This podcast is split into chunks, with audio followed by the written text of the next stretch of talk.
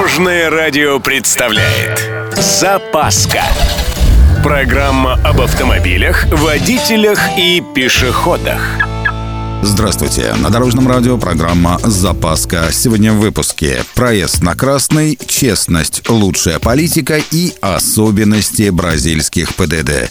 С вами Владимир Лебедев. Поехали.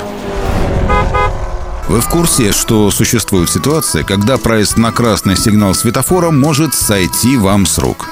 Да, обычно за такое нарушение полагается штраф и даже в некоторых случаях лишение.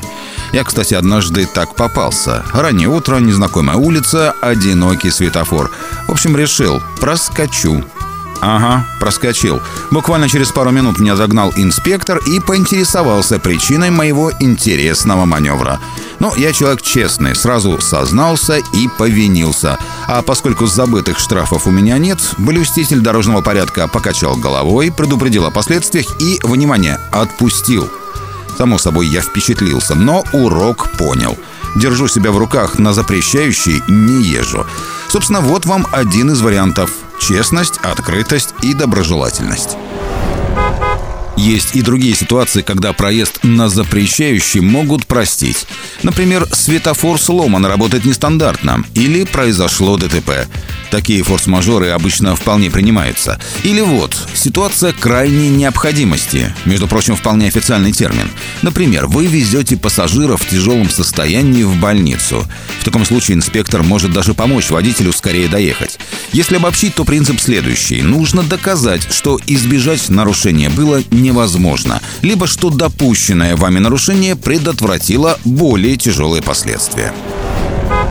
Не совсем в тему, но вспомнился интересный факт. В Рио-де-Жанейро с 10 вечера до 5 утра водители автомобилей могут ездить на красный свет светофора. Эта мера призвана уменьшить риск автомобильного ограбления – про возможное ДТП ничего не говорится, но, видимо, как-то решает эту проблему.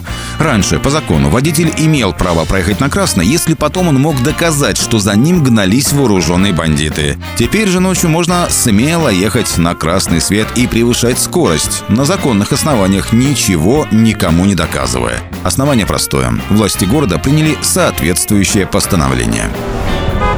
На этом у меня все. С вами был Владимир Лебедев и программа «Запаска» на Дорожном радио. Любой из выпусков вы можете послушать на нашем сайте или подписавшись на официальный подкаст. Дорожное радио. Вместе в пути. Запаска. Практически полезная, теоретически грамотная, приятная во всех отношениях.